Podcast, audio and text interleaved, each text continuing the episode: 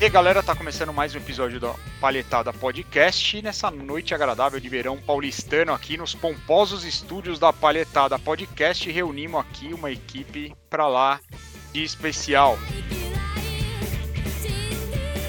Guitarras Brasileiras, parte 2. Sonho, ousadia, criatividade ou apenas um bando de maluco fazendo o que dá? É o assunto de hoje no seu Palhetada Podcast.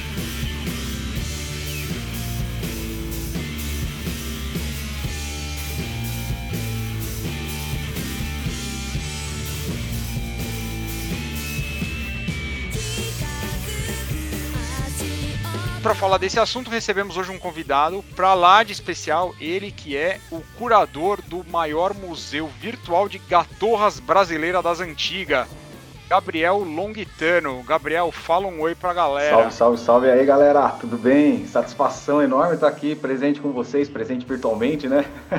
que a gente pode hoje. e tamo aí, satisfação enorme aí. Obrigado pelo convite, cara. Grande honra. Muito obrigado pela sua presença. E também quem tá aqui com a gente, ele que vive sempre no meio de um monte de rolo, mas é rolo de fio. É o magnífico e magnético Érico Malagoli. Manda o seu salve aí, Érico. E aí, pessoal? Salve todo mundo aí. É, obrigado pelo, por mais uma é, possibilidade aqui de a gente trocar ideia a respeito das guitarras. Bem-vindo todo mundo, todos que estão aqui acompanhando, por favor, acompanhe até o final porque tem muita coisa para acontecer. E também quem está aqui com a gente é o homem sem mordanca, Lucas Fault. E aí galera, bom dia, boa tarde, boa noite. E estou muito feliz de não ser o único cabeça de cedro hoje. E para completar a nossa gloriosa bancada, tá? essa sessão de hoje aqui, ele que é o curador do Circo dos Horrores das Guitarras, João Leme. Olá, tudo bem, galera? Muito bom estar aqui. E eu sou o Fábio Duque, do canal Luthieria de Banheiro. E se você não conhece meu canal, dá uma olhada lá. Né? Tem mais de 200 e cacetada vídeos sobre gatorra. Tem vídeo de elétrica, de regulagem, acabamento, manutenção, modificação. E para você que quer aprender a fazer a sua própria gatorra ou seu baixo, tem o curso também da luthieria de banheiro, então quem sabe um dia a sua gatorra não entra no museu do Gabriel, tá? E o curso tá com preço especial aí para incentivar o pessoal a arrumar alguma coisa de útil para fazer na pandemia. Muito bem. Mas, mas vê o curso aí, porque senão entra na página do João, né? Assim, pode, para, pode parar na página do João também. Na verdade é o mais provável, né? Eu pessoalmente já fui parar na página do João. Preciso de material pra postar, né, mano? Eu sou a favor das guitarras feias, tem que fazer guitarra feia mesmo. também acho que tem que fazer guitarra feia, já que é pra fazer, né? Por que vai fazer um negócio igual de todo mundo, né? E lógico, né? Depois que sua gatorra estiver pronta, você vai colocar um malagole. Você faz a guitarra, põe outra coisa, não funciona. Só funciona um malagole, né? Obviamente. Por favor, é, isso aí. E, então vamos lá, vai. Então, para a gente começar aqui, eu queria convidar o nosso convidado especial, o Gabriel, a contar sobre seu projeto aí, né? O seu blog de gatorras brasileira das antigas. Como é que começou? É... Aliás, fala aí o endereço também, né? Como é que começou e conta aí qualquer coisa pra gente e a gente depois segue o fluxo. Bora lá, Fábio. Bom, para quem não conhece lá, é o canal Minha Guitarra de Cedro, que tem o que surgiu como um blog, né? Já foi site, mas atualmente está como blog, né? E canais no YouTube, principalmente. Tem lá no Facebook, no Instagram, meio devagar lá, mas tem, né? O principal é YouTube, tá? É, bom, galera, é o minha guitarra de cedro.blogspot.com. Para quem não conhece lá, é onde eu descrevo e falo lá sobre guitarras, principalmente nacionais e tal. Vou contar um pouquinho como começou essa história aí. É, na verdade, foi um período aí que eu tava meio. período meio difícil financeiramente falando.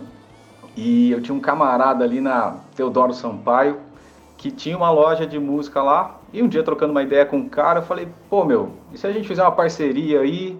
Eu acho umas guitarras usadas aí pra gente colocar aqui, você dá um tapa, e aí a gente vende e racha os lucros. Ele falou: cara, demorou, vamos fazer. E aí eu comecei a pesquisar, ir atrás de um monte de guitarra que ia achando, cara. E numa dessas eu encontrei uma guitarra que eu nunca tinha visto na vida. E tal, achei interessante, com, né, bem construído tal. Você via que eram madeiras boas, não sei o que. Falei, pô, cara, esse instrumento aqui é legal, tem um timbre bom, né? E eu nunca, não conseguia saber o que que era, porque não tinha marca, não tinha nada, né? E aí levei para ele, para esse meu colega lá na Teodoro. E ele falou, cara, ó, tem um cara, tem um rapaz aqui que sabe de tudo de guitarra, velho. Vamos lá. Aí a gente foi lá, levou a guitarra, o cara falou, meu, isso é uma antiga Golden. Falei, cara, Golden, cara, olha que louco, guitarra nacional. Ele falou, é, guitarra nacional, cara. Falei, falei putz, essa guitarra é muito bacana, que legal. Nossa, não acha registro, não acha nada aí por aí, né? Aí eu comecei a me ligar um pouco nessas guitarras assim diferentes, né? E principalmente guitarras nacionais. Por quê? Né? Como a ideia era fazer um pouquinho de grana, então eu procurava guitarras que estavam com preço barato. E aí eu comecei a ver que a maioria das guitarras que eram baratas, né, eram guitarras nacionais, cara. E aí comecei a pegar umas coisas e comecei a descobrir guitarras que eu nunca tinha visto na vida, nunca tinha ouvido falar, né? E eram umas baitas de umas guitarras legais, né? Pelo menos ao meu ver, né? E, cara, e aí eu comecei a pesquisar, tentar encontrar informação sobre as guitarras e vi que não tinha informação, cara. Né? Aí achei lá um trabalho que é muito importante, aliás, eu não sei se o cara já participou, mas chama esse cara para participar aí do, de, daqui do, do, do, podcast, que é o Roberto Fontanese, cara, né? Acabei encontrando ele, aí depois acabei encontrando, né, comunidades ali, né, grupos de pessoas que colecionavam e que tentavam, assim, unir forças para encontrar informação. E aí eu falei, pô, cara, vou montar um blog, vou montar alguma coisa que mantenha viva essa história desses instrumentos. Afinal, é um negócio importante, né? Ao meu ver também, né? É um negócio importante. Falei, meu, a gente pegava umas guitarras que se via-se que era tudo feito à mão, mesmo, raçudo, né? É, vocês já falaram até um pouquinho aí no, no, no capítulo anterior aí, né? de como era precário as coisas e a galera fazia muito na raça, assim, era muito querer, era muita vontade de fazer uma guitarra, de ter uma guitarra, né? Então foi assim que eu comecei a, a, a, a achei que seria legal registrar, né, a, a, história desses instrumentos, né, ter algo para que quando as pessoas procurassem encontrassem alguma informação, né, ah, guitarra tal, putz, nunca vi, dá lá um Google, ele acaba encontrando, ah, que legal, olha aqui, tem um cara que já, já achou uma guitarra dessa, encontrou informação e tal. E é isso, foi assim que eu comecei, cara. Surgiu a ideia de tentar, né, criar uma espécie de museu digital, né, de uma certa forma até mais interativo do que presencial, porque dificilmente no museu você pode ficar experimentando, né, as coisas. E aí a ideia foi essa, né, criar o canal no YouTube aliado a um blog. Né? O blog ia descrever a guitarra, falar um pouco mais, dar umas informações mais maçudas, né? E o canal ia documentar simplesmente o timbre do instrumento, né? Lógico que aí depois a gente vai acaba utilizando também o canal do YouTube também para passar algumas informações a mais, né, e tal. Mas foi isso, cara. E aí começou a surgir, eu vi que tinha um monte de galera que tinha interesse, que também estava procurando informação sobre os instrumentos. E aí só foi crescendo essa paixão, assim, essa, ou essa loucura aí, né, de ficar indo atrás dessas coisas aí, né, de encontrar informação do luthier que fez, da marca X, marca Y, enfim, foi assim que surgiu, galera. Caraca, muito bom. Valeu, valeu. muito legal.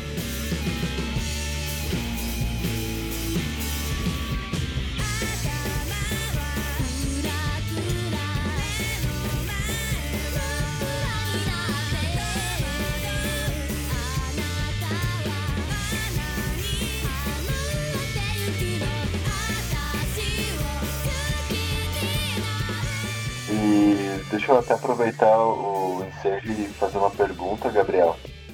Uh, eu já li muitas vezes o, o blog e, e, sigo o seu canal no YouTube também. E vi que, uh, bom, você vira e mexe aparece com umas coisas bem diferentes, assim, né?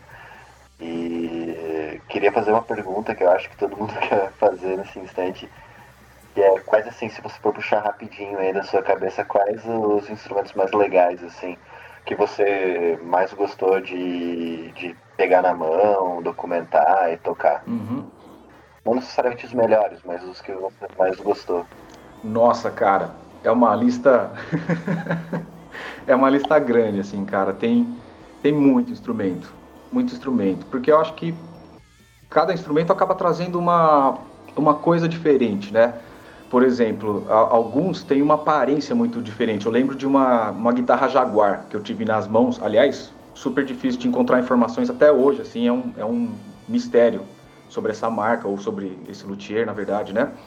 É, que era uma guitarra toda coberta de celuloide, eu não sei se vocês chegaram a ver, mas muito louca, assim, né? Um branco perolizado, assim, linda guitarra, linda guitarra, via-se, né, pelas peças e tal, da década de 60, guitarra, até pelos captadores também do seu Vitório, né, aquele sextavado clássico, né, daquele período dos anos 60, né, muitas guitarras vinham equipadas com esse, com esse, esse trio, né, com esses captadores, e essa guitarra, por exemplo, de aparência era muito legal, muito diferente, assim, né? É, por exemplo, algumas guitarras às vezes me, me, me pega, pegavam de timbre. Eu tô para inclusive postar uma nova, uma nova guitarra aí no blog, que é uma guitarra Faxin, que é um cara lá do sul do Brasil também, que produziu guitarra por um curto período. E, cara, assim, e, inclusive o captador, se não me engano, é um captador sound. Cara, o timbre dessa guitarra é muito legal muito legal, sabe? Eu tava até tentando criar na minha cabeça uma forma de pegar, montar uma guitarra mais é, moderna, né? Que fosse mais confortável, etc e tal, utilizando aqueles captadores, cara, porque o timbre é muito bom. né? Então tem isso, assim, acho que cada coisa é, é, um, é um, caso, assim, né? Tipo, tem guitarra que aparece que é muito rara, né? Eu lembro de, de ter pego uma, uma Telesonic, né? Uma da Giannini, que é uma guitarra também super difícil de encontrar, a galera gosta muito também, procura muito, né, os colecionadores e tal, e músicos também, né? Cara, foi muito legal pegar uma guitarra dessa na mão, assim, pela raridade e tal, timbre muito bom, construção boa, pegada boa, sabe? É, e aí você afirma tudo que você, todas as crenças que, que eu tenho, né, de pô, o instrumento nacional é bom, é legal, tem qualidade, né, pode ser utilizado para tudo que a gente quiser, né? Enfim, então casos e casos, galera. Por exemplo, sei lá, as guitarras Snake, por exemplo, eu gosto muito também. Foi, foi a, a guitarra que eu peguei na mão, as guitarras, né? Já, já peguei várias na mão. E de fato, assim, construção muito legal, confortabilidade incrível e os timbres muito característicos, né? Muito diferentes. A, a, própria, às vezes, criatividade do, do luthier, né? De, fazer uma guitarra que tem um monte de combinação de captação, né? O que te dá uma riqueza de timbre enorme, né? E aí a gente aciona aquele lado criativo do artista, né? Do músico e fica pirando, né? De, nossa, isso aqui eu posso fazer tal coisa, eu posso fazer tal coisa, vou criar, fazer uma música, vou fazer um, um riff, nossa, esse timbre é muito legal. Aí combina com pedal, combina com efeito, sabe? E aí fica numa pira infinita. Né? É, e, e, não, e, vale citar também uma outra que eu acho também muito importante, que é a questão é, de raçudo, assim, né? De, de, artesanal da guitarra. Tem guitarras que a gente pega na mão que você vê que o cara fez tudo na mão. Desde esculpir a, a ponte na mão com bloco de alumínio, né, a própria madeira, assim, às vezes sem raio, sem nada, assim, sem o esquadro, nada. Você vê que às vezes a madeira é meio torta, você vê que né? Então, assim, lógico, né? Para quem, se, se, a gente é um músico profissional, vai tocar na noite, é uma guitarra que às vezes é difícil, né? Pô, ah, tá aqui, aqui, essa parte aqui do braço é mais larga e essa parte aqui é mais fina, né? Então, às vezes, isso acaba incomodando. Não é muito o meu caso, mas enfim, tem gente que é, realmente acaba incomodando e tal. E, e aí é isso, assim, né? Mas a gente para pra pensar como é que o cara fez isso. Sei lá, lá no início dos anos 60, o cara tentando. O cara queria ter uma guitarra, meu. O cara queria construir uma guitarra. Ou tinha uma demanda de alguém precisando de uma guitarra. Meu, o cara foi lá e construiu na raça, olhando uma foto, vendo, sei lá, uma guitarra emprestada de alguém. E o cara foi lá e fuçou como fazer uma guitarra, né? Tipo, ele foi lá e fez rumou um pedaço de pau, rumou lá um pedaço, um bloco de alumínio, né? Comprou lá um captador. É muito louco, cara. Isso é, isso é muito legal, assim. Então essa, essa, o lance com as guitarras é um mundo fantástico, assim. A gente fica entrando numa viagem, né? Gigantesca. Eu acho que por isso que eu digo assim, toda guitarra tem seu valor. Né? Toda guitarra tem seu valor, mesmo aquelas que o pessoal costuma falar mal, né? E, e etc e tal, que depois a gente até pode entrar nesse assunto. Mas enfim, eu acho que toda guitarra tem seu valor, de fato. Cara, muito bacana. E, e é o que você disse, né? É, a gente até comentou isso no, no post passado, porque era muito mais difícil do que é hoje e era muito mais difícil fazer as coisas aqui no Brasil do que fazer na Europa ou nos Estados Unidos, era uma, uma dificuldade adicional. Né? Então, realmente, o cara tinha que ser raçudo, né? Tinha que se virar com, com o que tinha disponível. O, e, e, o começo para o desenvolvimento, é, a, a, é, isso que você falou aí, eu, eu vejo no que aconteceu com a nossa própria empresa. Porque para ter a guitarra, eles pegaram uma. chegaram a comprar uma guitarra, e porque eles queriam, na verdade, uma guitarra para tocar, né? E daí meu avô, depois que quando chegaram em casa com a guitarra e viram, meu avô viu quanto, quanto ia custar aquela guitarra, mandou devolver. Mas antes de, de, de, de devolver, meu pai e meu tio pegaram todas as medidas, desenharam a guitarra no, no papel lá.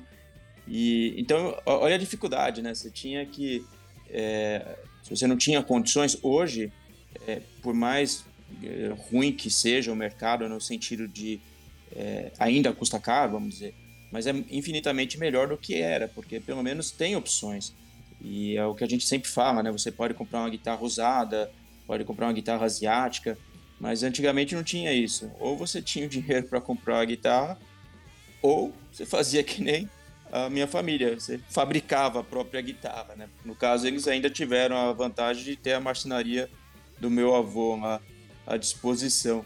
É, exatamente, Érico. É, aliás, isso foi uma das coisas que mais assim me, me motivou a fazer o blog, né? Porque a gente via um trabalho muito árduo, né? E um trabalho artesanal incrível, né? Que era feito ali, muito suor, muita dedicação para conseguir fazer aquilo lá e é o que você falou, muito precário, né? E era incrível uma pessoa conseguir fazer uma guitarra com as condições que ela tinha, né? Então era isso é foi o que me motivou. Eu falei, cara, isso precisa estar registrado. As pessoas, as pessoas precisam saber que aqui no Brasil os caras faziam a guitarra, é isso, arrancava lá um pedaço de madeira, esculpia na mão o negócio. Às vezes tem guitarra que é um bloco de madeira inteiro, do braço ao corpo, né? Eu já peguei algumas vezes guitarras assim, né? é, era um trabalho totalmente artesanal, cara, totalmente artesanal. Não tem como a gente não valorizar isso, né? Isso é muito importante, é historicamente importante, né? É o que viabilizou, né, começarem a surgir bandas utilizando guitarra no Brasil. Ponto, né? Tipo, é uma importância muito grande. E, e, é bom ter alguém é, disposto a fazer com a cabeça aberta, né? Eu digo cabeça aberta porque é, muitas pessoas têm cabeça aberta, né? Mas a gente sabe que tem uma, uma parte da, da, dos brasileiros assim que não, que não valoriza, talvez uma boa parte, né? Que não valoriza o, o que a gente tem aqui. E que por mais que essas guitarras, elas não... A gente não... Que, comparando essas guitarras com as americanas, que mesmo naquela, é, é, as americanas naquela época também tinham várias falhas, né? De ah, produção e tal. Tinham várias com, com várias coisas sofríveis, é, com certeza. Érico. É. As pessoas não têm ideia disso, é. Exato. E, e, e aqui, vai, é, é, era ainda pior, mas de qualquer forma tem essa... Tem que se valorizar, né? O que foi feito, pelo menos dentro do que tinha disponível.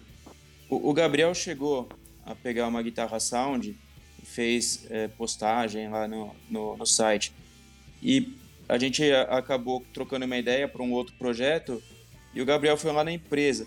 Eu não sei se meu pai chegou a contar essa história para você, Gabriel, que é, é, é, eles não tinham o suporte de jack, né, para montar a guitarra e eles descobriram que tinha um carro lá, não sei que modelo de carro que era, que Atrás tinha uma cordinha, atrás de um banco, né, do, do banco da frente, e, e essa cordinha era para as pessoas que estavam no banco de trás poderem se segurar, né? E essas cordas por duas chapas nas duas pontas. E essa chapa se assemelhava muito à chapa a, ao suporte de jack. Então, eh, eles começaram a ir atrás de lojas de, auto, de autopeças para comprar essa peça. E outras pessoas também descobriram isso, outras empresas. E eu sei que faltou no mercado, e um tio meu, meu pai conta, que ele tinha uma das atribuições era ficar percorrendo lojas, desmanches, para comprar essas, essa peça. Ele chegava aí até Santos para poder comprar, é, né, às vezes encontrava fora de São Paulo, para poder ter. Né? Olha que coisa esquisita, é. né? Onde, é, que olha só que, que incrível, né? Olha, de, olha a dedicação para se conseguir ter lá um instrumento, né? É, cara, isso é. Não tem como não reconhecer isso, né, gente? É, é minimamente, nossa, olha o esforço que o cara fez. Tá, de repente o resultado final, nossa, não ficou, né, uma McLaren lá, né? Ah, tudo bem, né? Mas é isso, é um processo. E aí aos poucos, né, o processo você vai melhorando. É assim que funciona, né? Mas querendo ou não, era o que se tinha, né? É isso, pô, teve que pegar a chapa do carro para fazer o um negócio, é que loucura, Sim. cara. Mas é, oh, era que você falou esse negócio, cara, é muito importante isso aí, né? Esse lance de a galera, a galera não, assim, ó, sinceramente falando, eu acho que a galera tem esse lance de valorizar muito os instrumentos de fora por falta de conhecimento mesmo, sabe? É, não é meio, não é mal, não é, não é por mal, né? É, a gente é meio educado assim, né? A gente é, até tava é, viajando outro dia nessa história, eu falei, cara, existe um, um, um lance, assim, eu acho que da, das pessoas.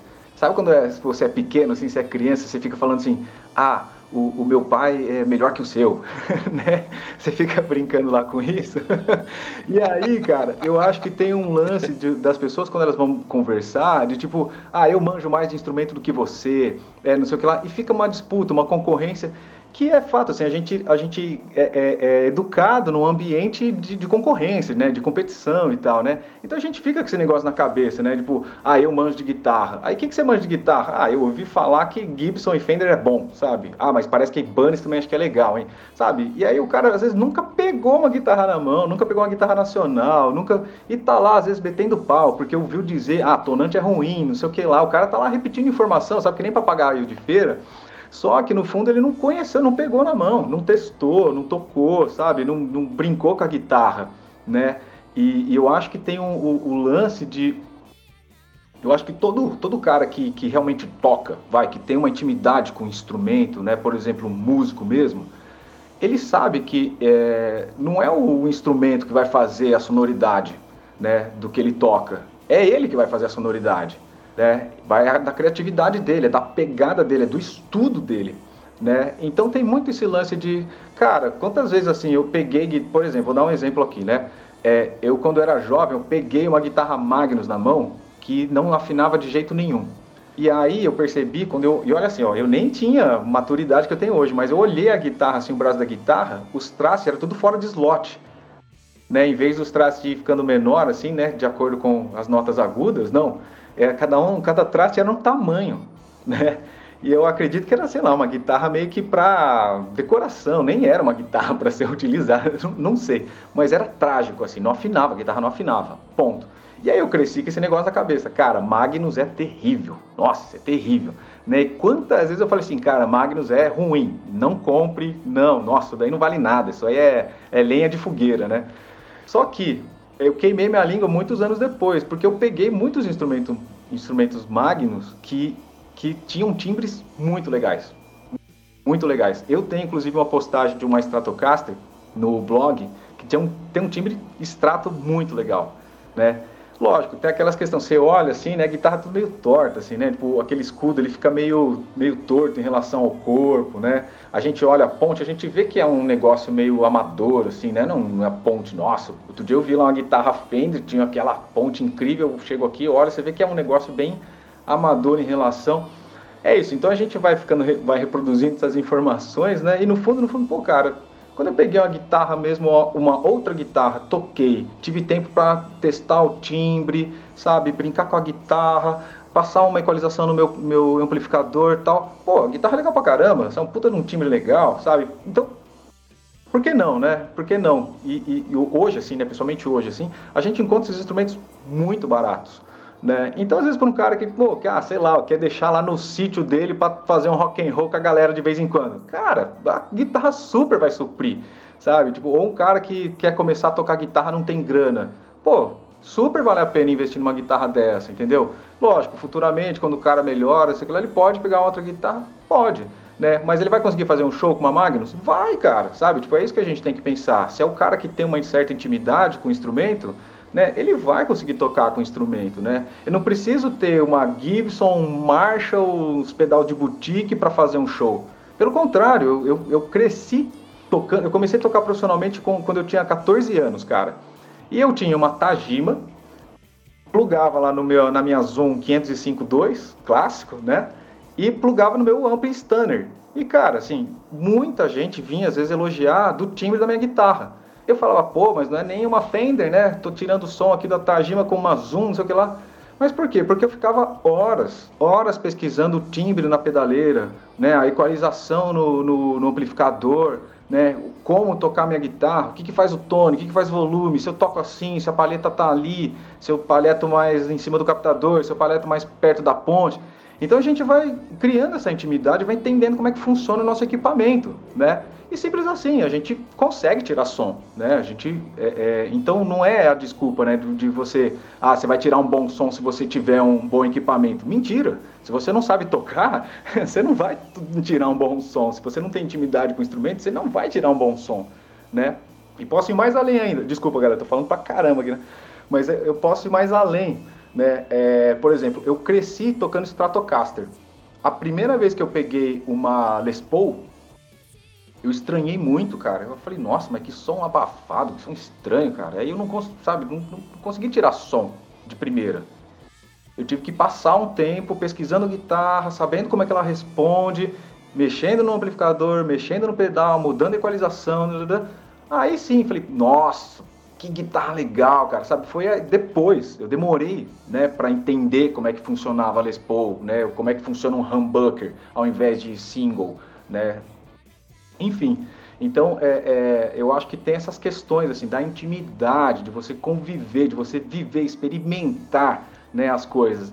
Não sair por aí falando asneira, né? Que é o que eu mais vejo. Assim, às vezes a galera sai aí reproduzindo informação, falando coisa e não tem a vivência empírica, né? Não experimentou, tá lá simplesmente falando, né? Aquele negócio de, ah, eu sei mais do que você, ah, ou, enfim, frustração às vezes do cara queria ser músico, não é porcaria nenhuma e sei lá, tá lá, amargurado, né? Tipo, ele, que que ele faz? Ele fica falando mal do, de equipamento, ele sabe? Tipo, ele desconta em outras coisas. Enfim, tô viajando aqui. Enfim, mal de, mal de professor aí, galera, foi mal. É, Não, aproveitar o gancho disso que você tá falando, Gabriel que a gente já conversou sobre isso em alguns outros podcasts, né? Então teve um podcast especial que a gente estava discutindo lá o, é, o, timbre da madeira, né? A diferença de timbre das madeiras e coisa e tal. E, e eu lembro de ter comentado isso, que eu acho que muito dessa discussão é parte de pessoas que deviam estar tá praticando guitarra, entendeu? Fala, cara, acho que antes de chegar num ponto em que, ah, isso aqui faz diferença, pô, o captador tal, o captador, a marca XYZ, você fala, não, você é músico, você está tocando, você está fazendo riff, você realmente precisa, você fala assim, não, a ideia de música que eu tenho, eu preciso dessa guitarra tal, ou realmente você só está reproduzindo Falou o tudo. que os outros falam, tá ligado? Eu vejo isso assim, no, a, a, galera nova, assim, que tem fe, feito o indie rock. Né? Eu acho que o, o indie rock ele tem muito dessa coisa de você buscar timbres diferentes, tá ligado? Então, tipo, é uma ótima oportunidade para você pegar essas guitarras que você citou. Né? A guitarra que você fala, você pega, ela tem um timbre, ela tem alguma construção meio esquisita, coisa assim, mas que te inspira Exato. a fazer um negócio. Você fala assim, pô, é, não, você não tá falando que essa guitarra é melhor do que uma Gibson, uma Fender, então, não sei o quê, mas ela é diferente e ela tem um timbre específico que você fala, pô, eu quero fazer uma música com esse timbre. Fiz esse riff, inventei isso aqui, sabe? Eu acho que é, é, é, importante essa informação que você está falando e tudo isso você, no trabalho que você faz, justamente para poder explorar esse tipo de coisa. Ó, João, vou fazer um paralelo aqui, né? Eu acho que é, essa, como eu posso dizer, essa fixação pelas grandes marcas, assim, é, é, como, é como se fosse é, um negócio de, de boutique, assim, por exemplo, é o cara que, ah, eu quero ter uma Ferrari. Pra quê? Ah, pra andar em São Paulo e ir pro meu trabalho e voltar para casa. Cara, pra que você quer ter uma Ferrari para fazer isso, entendeu? É quase esse pensamento, assim, né? É, eu acho que as guitarras, elas têm um pouco esse, esse apelo, esse lugar, né? Do, do, ah, nossa, olha aqui minha bolsa Louis Vuitton, ou sei lá, Coco Gabbana, sei lá, não sei nem os nomes, gente. Mas enfim, né? Por exemplo, né? É isso, você tem que ir lá, nossa, ó, tô, tô aqui ostentando uma Gibson, eu tenho uma Sur, né? Tipo, é, é isso, cara, sabe? Pra que essa ostentação? Pra que, que você tá fazendo? Pra fazer um cachê no barzinho aí de 300 reais? Você é louco, cara, andar com uma guitarra de 20 mil reais pra fazer um cachê de 300, Sabe, é um negócio que não entra muito na minha cabeça, não, cara. Sabe? Tipo, sei lá, se eu fosse o Metallica, se eu fosse lá o Guthrie Govan, sei lá, o Steve Vai, pô, eu adorar ter, né, tipo, sei lá, o endorse da Ibanez, né, tipo, ter um milhão de guitarras na minha parede e a mais barata custar 50 mil reais. Pô, ia ser o máximo, né, cara? Mas aí eu seria o Steve Vai, né? Eu seria o, né? Eu sou o Gabriel Longuitano, né, cara? Eu tô aqui dando minhas aulinhas, escrevendo no blog, né, cara? Tocando, fazendo meu, meu, meus trampinhos aqui na noite. Cara, eu não preciso disso, né? Tipo, é um negócio que não, não cabe muito na minha cabeça, né? Aliás, eu acho que já é meio problemático, assim, né? Mesmo às vezes uns equipamentos medianos, infelizmente, pra gente chega tudo muito caro, né? E vocês com certeza sabem, né? Que vida de músico não é muito fácil. Infelizmente, a gente é, ainda é muito mal remunerado, né? Outro dia mesmo eu tava aqui conversando aqui com o meu irmão, cara, e falei com ele, falei, cara, é muito louco, faz 10 anos que eu ganho o mesmo cachê. Isso não existe em trabalho nenhum, cara. Falei, como é que funciona isso? Não é possível, né? né? Enfim, desculpa aí, gente, tô lamuriando aqui, tô, né, jogando aqui minhas... Brincadeira, gente. Mas enfim, é um negócio pra gente pensar, eu, eu acho, sabe, de fato. Eu acho que o Gabriel e, e o João também trouxeram um ponto interessante, assim, né? É, eu, eu, até faço um, um, um, paralelo, assim, com o fetichismo de sobre mercadoria que existe, né? Que é aquela relação social entre as pessoas medida por coisas, né? Mediada por, por objetos, né? Eu acho que o, o, os instrumentos é, high-end, digamos assim, né? acabam entrando muito nisso, né? O, o, resultado é a aparência de uma relação direta entre as coisas e não, não entre as pessoas, digamos assim, né? É o fato, sei lá, do Jimi Hendrix usar uma Fender no subconsciente, acho que de muita gente, vai dizer que se ele tiver uma Fender, ele vai estar mais próximo de ser um, um Hendrix. Claro. É, quando na verdade é, para músicos experientes, assim, ou, ou, ou mesmo para esses caras, né? Eu imagino que o, que, o, que o próprio Jimi Hendrix, lá na década de 60, fez a escolha do, do equipamento dele, uh, talvez por, um, por uma questão de compor um, uma estética sonora para suprir uma necessidade técnica e criativa que ele tinha no, naquele momento, né? Não para soar parecido com, com alguma outra pessoa que utilizava uma a Fender ou uma claro. Marshall também, né? Aí, curiosamente, acontece um outro fenômeno que é o seguinte, que o cara que ele quer ter uma marca, uma guitarra de uma marca X, ele tá associando aquilo, você pergunta pra ele, mas por que, que você quer? O cara é incapaz de assumir, não, porque, cara, eu acho bonito, porque eu, o, o, o, guitarrista que eu gostava, ele usava, então eu tenho vontade de ter uma também. Não que exista uma razão, mas não é isso que acontece. O que acontece é que o cara vai falar, não, mas é porque tem a, essa guitarra é feita com a madeira, que dá o timbre, não sei das quantas. O cara começa a inventar qualquer desculpa para dizer, né, para justificar o fetiche dele. E ele vai olhar pra um cara andando de Rolex na rua. Bom, ele não vai ver ninguém andando de Rolex na rua, né? Mas ele vai ver um cara usando um Rolex e vai falar, ah, olha lá, que trouxa, o meu Tech nos marca a hora igual. Né? Ele não vai ver que ele tá passando pelo mesmo processo aí, né? Enfim, então é só reclamar um pouco também. E, e, e, aí eu acho, Fábio, que indo aí no, no que você disse, né? Na, na verdade, assim, é, é, talvez, talvez essas justificativas que, que algumas vezes parecem um pouco estranhas se a gente for parar para pensar, a, a pessoa, talvez seja o caso de algumas pessoas utilizarem delas como subterfúgio, porque se ela parar para racionalizar o, o, a razão pela qual ela tomou a decisão de adquirir uma guitarra de, sei lá, de 40 mil reais, que não soa tão diferente assim, vou até chutar alto, de uma de, de 8 mil, não sou bem alto, tá? É, vai, vai parecer um argumento um, um, um, pouco estranho, né? Então é mais fácil dizer que é, optou pelo instrumento porque ele tem uma camada de agudos muito peculiar do que falar, não, eu comprei, sei lá, uma PRS porque eu gosto É verdade, né? total. Eu falo, eu falo que é a síndrome do ah, meu pai é melhor que o seu. Ah, isso, foi quando você falou isso aí que eu me lembrei também, né, cara, que eu comecei o meu canal no YouTube há seis anos atrás, acho que até mais. E um dos motivos de eu ter começado foi travar também uma guerra contra esse tipo de, de mágica aí que o pessoal coloca, né? Em cima do, do nosso assunto todo, né?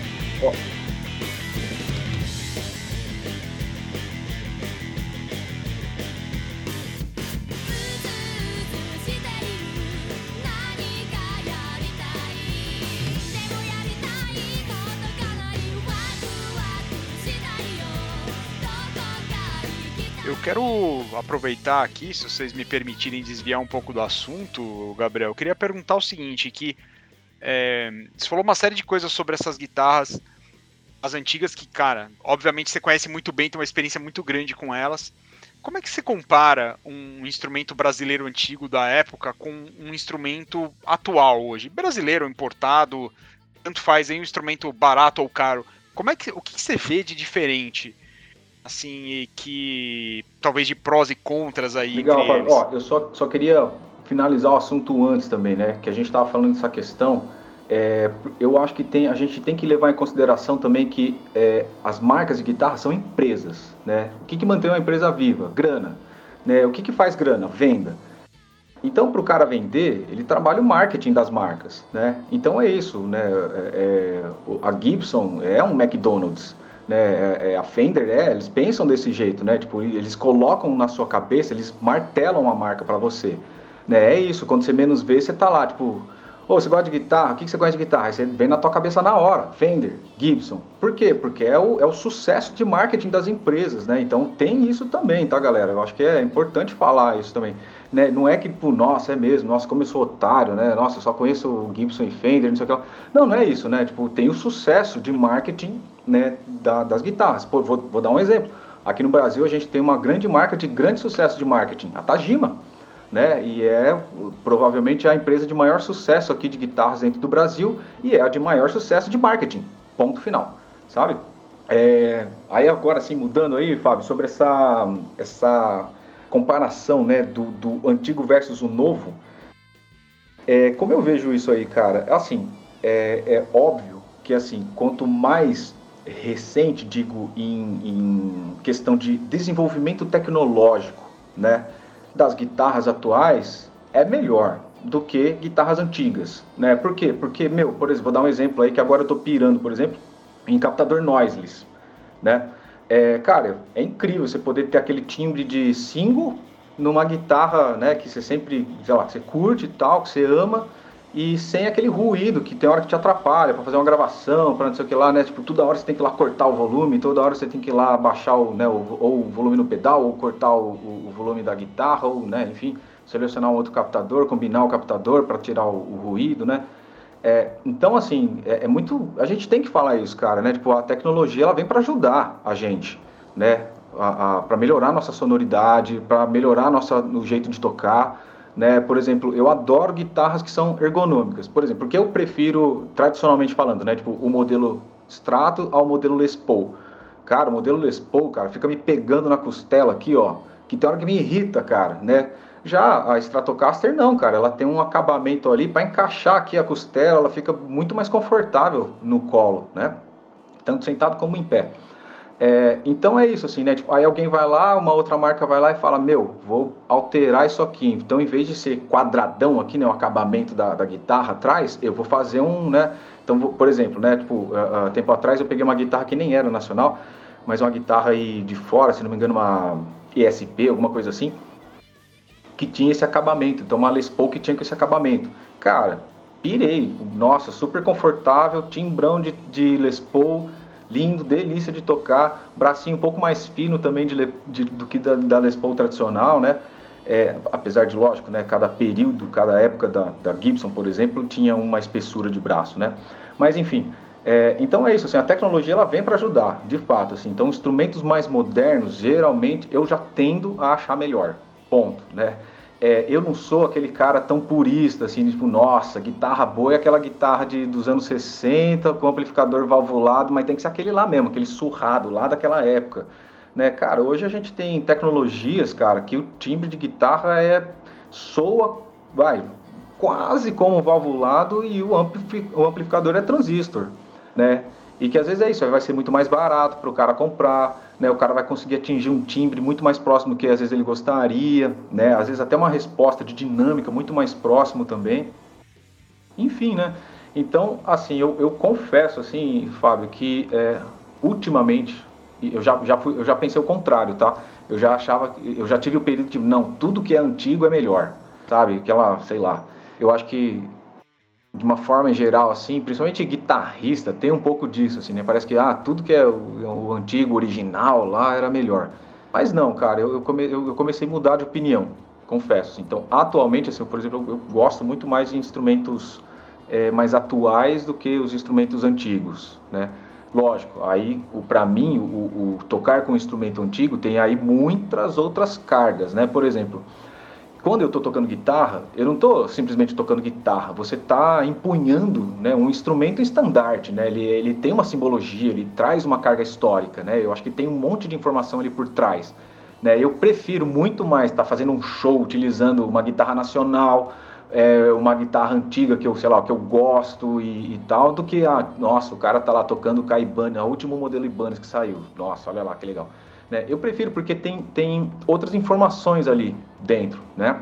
Eu acho que a gente a gente como, como músico, a gente começa, principalmente o músico que, que se apresenta, né, que está no, no, no, palco, que está, é, a guitarra ela vai muito além, né, do timbre, né, ela vai ela tem o visual, ela tem a carga histórica e, e tudo mais, né?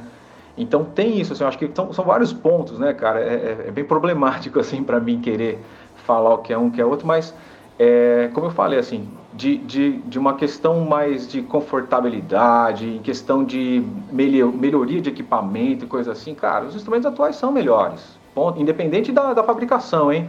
Se é americano, chinês, japonês, coreano, indonésio, Cara, enfim, é, independente dessa construção, né, os instrumentos atuais eu tendo a sempre achar mais, mais, mais legal, mais fácil de se trabalhar, digamos assim, né?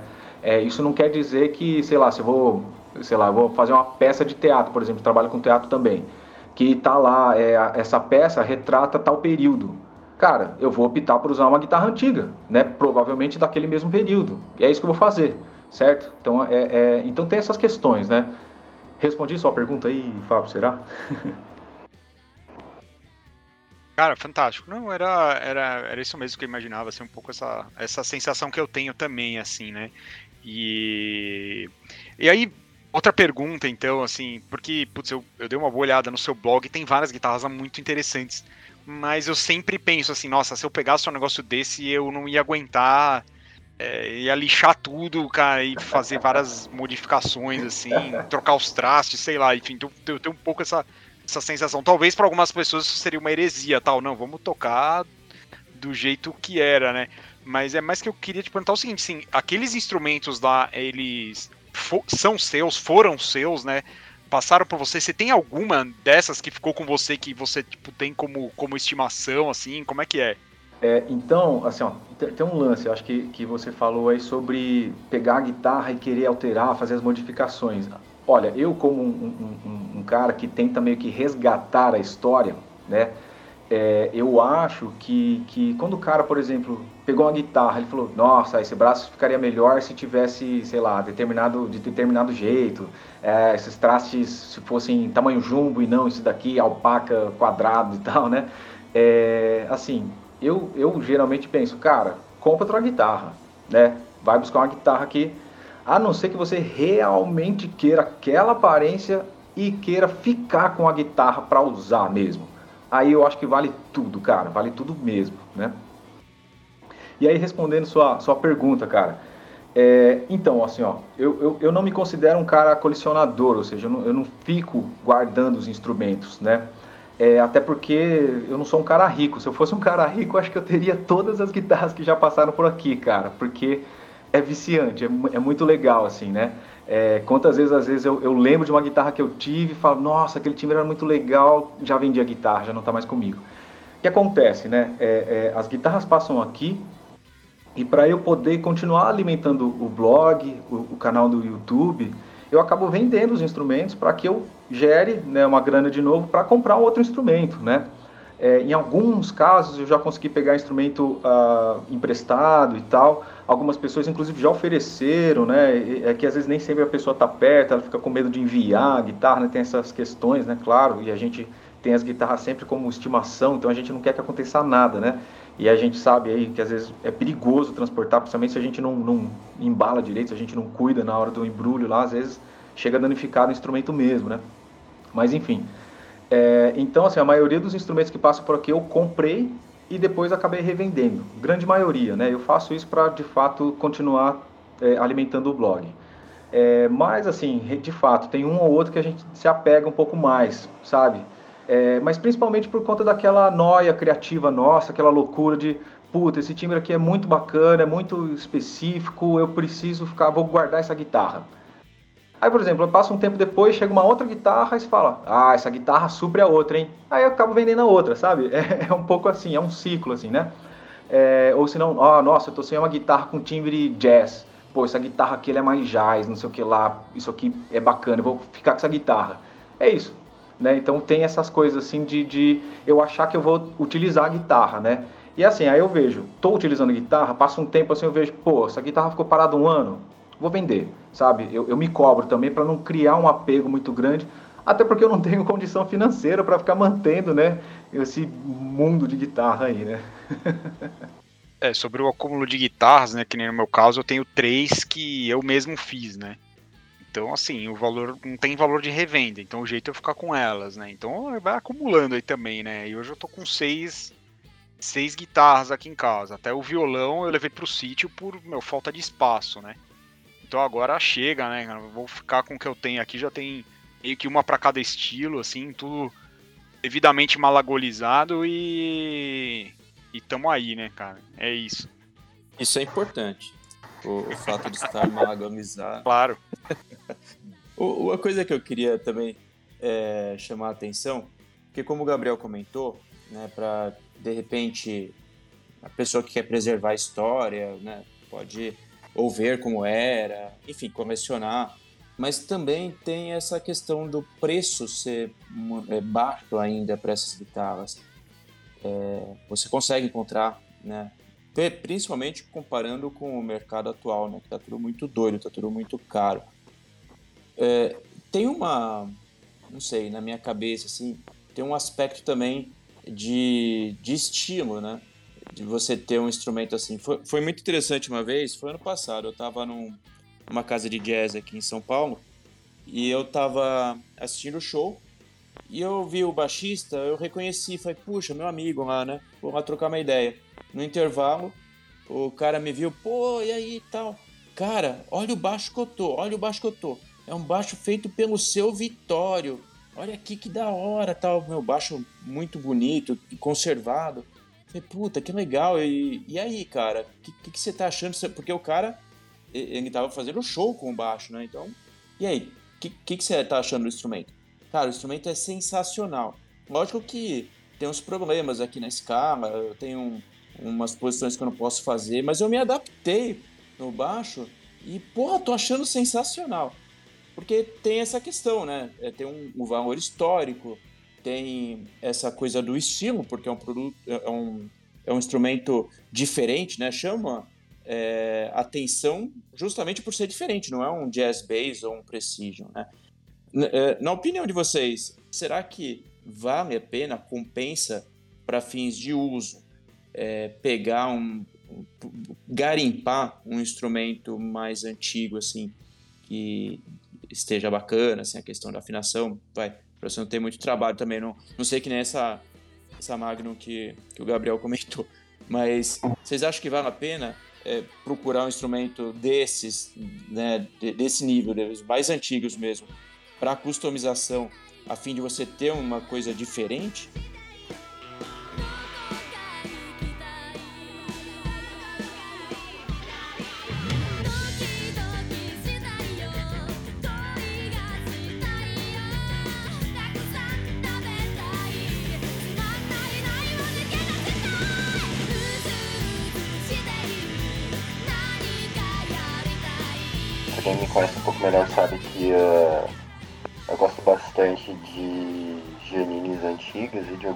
marcas nacionais também.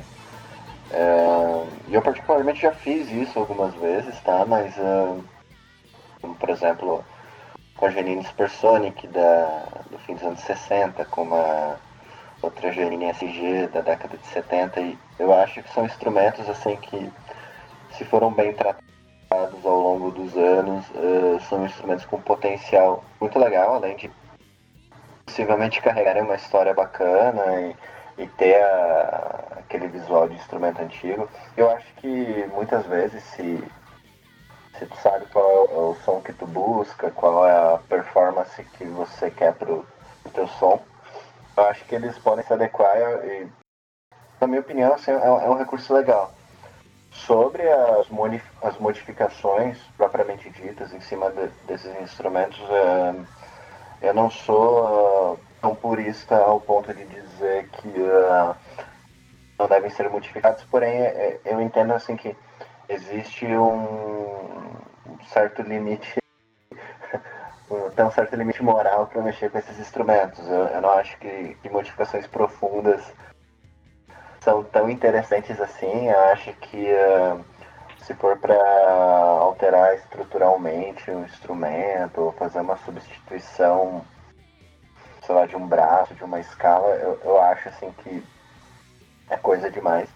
Mas uh, eu acho interessante substituir algum componente tipo uma tarraxa que já não está funcionando legal, ou mesmo colocar um, um captador um pouquinho diferente, que ainda mantenha a vibe original, mas que, uh, sei lá, funciona melhor em algum tipo de aspecto. É, respondendo aí, Érico, eu, assim, com certeza, eu acho que todo, todo, toda modificação é válida, se o cara tiver a fim de fazer essa modificação, né? É, ah, é a guitarra que ele quer usar, né? Ele então, só que aí ele, ah, pô, não tô me dando bem com a tarraxa, não tô me dando bem com a captação, né? Vou, vou malagolizar aqui a guitarra, tipo, eu acho que super vale a pena, né? É, principalmente pro, quando o cara vai, ele vai realmente começar a usar, né? Tipo, ah, vai começar a fazer as gigs e tal, começar a tocar na noite aí. Pô, eu quero essa guitarra como meu estandarte, né? Aquela coisa que eu tava comentando antes. Né, eu quero isso, assim, eu quero empunhar essa guitarra, esse instrumento. Cara, o que, que eu preciso fazer aqui para dar uma melhoradinha? Porque, meu, fazer um, um, show aqui de quatro horas com esse negócio aqui vai ser um pouco mais difícil. Então, ah, eu vou trocar essa ponte, ah, sei lá, vou fazer. Eu acho que é super válido, sim, com certeza, sem dúvida nenhuma, né? É... Mais feliz ainda é o cara que consegue achar um instrumento que está totalmente original, que ele, né, que é o que ele quer empunhar na hora de tocar, que é o timbre que ele busca. Melhor ainda, né? Tipo, fico mais feliz ainda. Eu sou um cara que assim, eu, eu tento buscar o, o mais original possível, né? né? Aquela história de sempre depois do show, assim, eu adoro quando alguém vem trocar uma ideia com a guitarra, assim, tipo, cara, que guitarra legal, meu, o que, que você tá usando aí, não sei o que. A gente, guitarrista, pira nisso, né? Aí fica, depois do show, fica horas e horas lá trocando ideia com a galera, né? E falando assim, ah, cara, essa guitarra aqui, ah, eu pus um captador da Malagolic, não sei o que lá, não sei o que. Ah, não, essa guitarra aqui é toda original, cara, meu, achei essa guitarra, comprei lá com fulano de tal, fui buscar lá em, na Tchecoslováquia essa guitarra aqui, cara, deu um baita de um trabalho. Mano, mas ó, eu só soprei aqui o potenciômetro e tava tudo funcionando, cara. Tá tudo original, olha que som, não sei o que lá. Então é isso, né, cara? Eu acho que é muito da pira de cada um, cara. Mas eu acho que tudo e qualquer coisa que o cara queira fazer na guitarra é válido. Se o cara for ficar feliz com o que ele tem, cara, vale tudo. E fica a dica, como uh, uh, mencionado, e eu repeti, é o custo, né? De repente o cara consegue encontrar o melhor dos mundos aí, uma, uma guitarra bacana, uma guitarra customizável e que vai ter um estilo totalmente diferente. E o João comentou de, de certos estilos, tipo indie. É, às vezes é um, uma também, né? O cara vai ter uma guitarra que vai soar diferente de outras. E de repente o cara consegue isso gastando muito menos, o que é um, uma, uma boa coisa, né? uma, uma excelente notícia num mundo de preços absurdos que a gente está vivendo hoje em dia. Né? Bom, eu acho que talvez eu seja o, mesmo, o menos tradicionalista aqui de vocês, né? Eu sou a favor de, de alterar tudo, cara. Eu não tenho nada original aqui em casa. Toda guitarra que eu tive na minha vida, eu adaptei pro meu jeito de tocar, mudei alguma coisa, mudei captação, então não tenho dó nenhuma, assim. Eu já tenho uma posição intermediária, talvez combinando com o Lucas, assim. Acho que deixar estar com a cara, com a aparência dela, né, o mais original possível, acho que é super legal. Mas às vezes você fala, putz, colocar uns trastes melhor, colocar um tensor, que nem foi o que a gente fez na outra, melhorar o acabamento do braço pra não ficar aquele verniz meio eca, assim, eu pessoalmente não gosto. Aí eu acho que é o melhor dos mundos, né? Você vai tocar num lugar, se aparece uma guitarra das antigas, com a mesma cara das antigas ainda, putz, realmente a galera pira muito. Menos os gordos de bermuda, né? é um resto mod, né? É, eu, a gente tá até fazendo isso com uma guitarra sound nossa lá. E, e às vezes você tem até a sorte de pegar uma guitarra dessa, customizar e ainda ir parar no site Guitarras Feias aí, quem sabe, né? É, o, o, agora que vocês uh, falaram sobre uh, a reação que às vezes as pessoas do, do público têm em, em ver um instrumento antigo, assim, é, é realmente uma parada bem legal, assim, né? Inclusive, assim, se eu tô em um, em um show, assim, uh, vendo uma banda tocar, assim, principalmente se for uma casa menor, assim, que dê para ter acesso ao, ao, ao músico, trocar uma ideia, igual o Gabriel até ilustrou ali. É, putz, eu, eu, acho muito mais bacana, eu me interesso muito mais em trocar uma ideia com um guitarrista ou com um baixista, se eu ver ele com algo diferentão, assim, e, e o diferentão para mim que eu curto é, por coincidência, é, são instrumentos mais antigos, assim, então, é, sei lá, você vê um cara com uma Snake, com uma uma Burns ou, ou qualquer coisa assim, é, eu vou ficar muito mais interessado em, em ver de perto, sacado que, sei lá, o cara tocando com uma Ibanez de alça de lancheira ali, né? Ó, a Snake é um exemplo de uma guitarra que eu mudaria a parte elétrica, tá ligado? E a galera fala, você tá louco, mano, você não pode mexer. Eu falo, pô, sei lá, pra mim é uma parte elétrica que ela foi feita com os recursos da época dela. A gente pode aproveitar isso, tá ligado? Eu não tô, tipo, blasfemando a guitarra, sabe? Mas eu mudaria os, algumas coisas no circuito dela. Acho muito interessante a Snake ter vários timbres. Você ter efeito ali logo na guitarra, acho muito louco. Eu não teria dó nenhuma de mudar, tá ligado? Ô, João, você falou um negócio que é muito bacana, cara, porque é, de fato, assim, né, é, tem um negócio. Outro dia eu tava respondendo, eu postei alguma coisa no Facebook, aí vem aqueles caras, acho que foi uma da minha Felpa Apache. Aí o cara falou assim: Nossa, mas esses interruptor aí é feio, hein, cara? Não sei o que lá. Eu falei assim, cara, de fato, é feio, cara. É, é feio mesmo, mas tem um negócio que a gente precisa pensar, cara, que é isso assim: é a praticidade, é na hora que você tá tocando, né? Por exemplo, as snakes são legais pra caramba, porque tem um monte de recurso, tem um monte de timbre. Mas, cara, tocar com as bichinhas ao vivo é difícil, cara. Pelo menos para mim, né? Por exemplo, tô acostumado com, com Stratocaster, cara, sabe? Tipo, você chaveia, você muda os timbres ali, ó. Você bate teu dedinho ali, pá, tá embaixo da sua mão rapidinho, né, cara? Na Snake você tem que pegar, tirar sua mão ali para cima do, do, do, corpo ali, girar um potenciômetro. Cara, só de, do tempo que você perde para pegar e, né? É isso, você perdeu a entrada do solo porque você foi lá mudar o, o, o captador, né? É, então acho que tem a questão da praticidade, cara. E por exemplo, a, a, essas guitarras que tinham os interruptores, cara, até hoje eu acho uma das mais práticas que tem. Está ali tocando, já pum, bate o dedo ali no interruptor, pronto, mudei o, o captador, beleza. Aqui ó, papum, né? É, assim, por exemplo, quando é, é, lógico, né? Quando eu peguei, por exemplo, a primeira vez uma Les Paul, eu estranhei ali mudar também a chave ali em cima, né? Demorava um pouco mais que na Strato, mas é isso, né? Toquei 15 minutos com a guitarra pronto, já estava trocando ali rapidinho, né? Porque você acostuma também com o instrumento, né? Tem isso. Vou dar um outro exemplo. Eu tenho uma guitarra que eu amo de paixão, que eu acho da...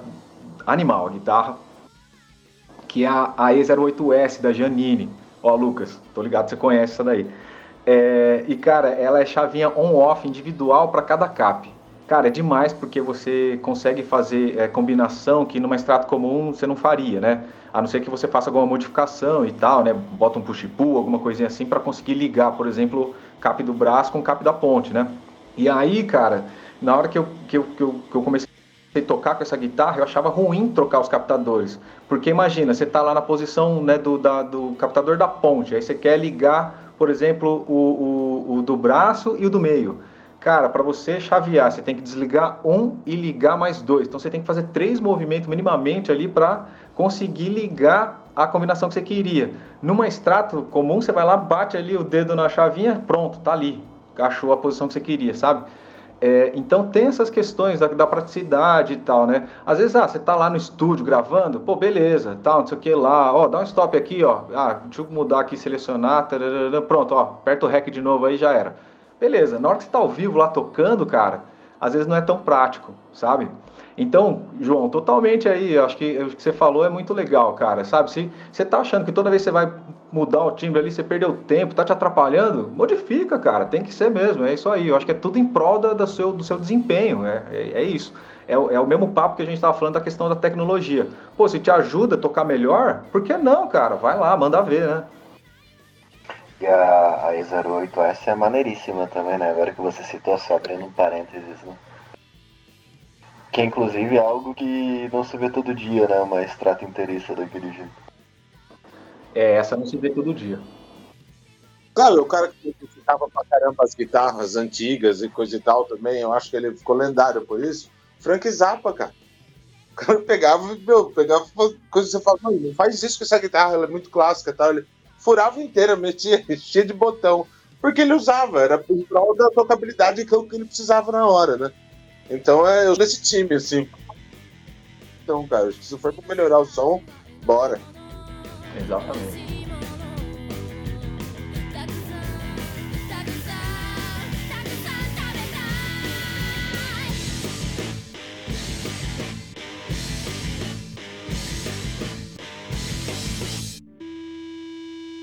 Ficamos por aqui com mais esse episódio da Palhetada Podcast, recheada de participações especiais com nosso convidado Gabriel Longitano, o nosso acervo vivo do histórico gatorrístico nacional, Érico Malagoli, João Leme e Lucas Falti. E muito obrigado, Gabriel, pela sua participação.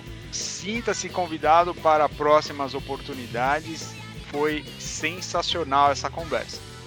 Eu sou o Fábio Duque do canal Luteria de Banheiro e ficamos por aqui. Valeu, pessoal. Até a próxima. Valeu, galera. Foi uma honra poder participar aqui. Um prazerzaço. E, meu, só chamar. Com certeza eu topo aí um outro bate-papo. Foi muito, muito legal mesmo aí. Valeu pelo convite. E parabéns aí, galera, pelo trabalho de cada um de vocês aí, que é sensacional, caras. Grande abraço aí, galera. Valeu. Valeu. Valeu, galera. Muito obrigado, cara. É sempre muito divertido fazer esse podcast com vocês. Acho que a gente só tá melhorando, cara. Os convidados cada vez mais divertidos, os assuntos cada vez mais legais. Muito bacana. Valeu. Muito obrigado a todos que ouviram. E não diga mais nada.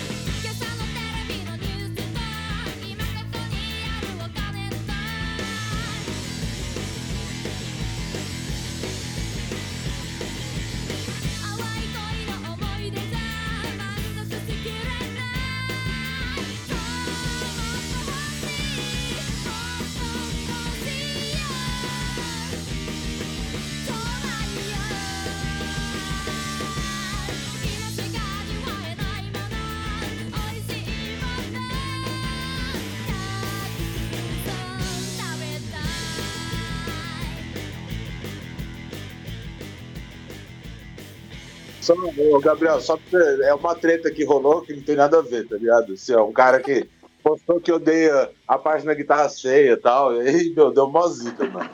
Mas, ah, Sempre tem os haters, mano. É, é, assunto da semana passada. Ó, é um bom sinal, os caras. É. Se você tem hater, é sinal que você tá fazendo a coisa certa, velho. Eu ri muito, mas já é da semana passada, já precisa arrumar uma treta nova. atualizar a treta, né?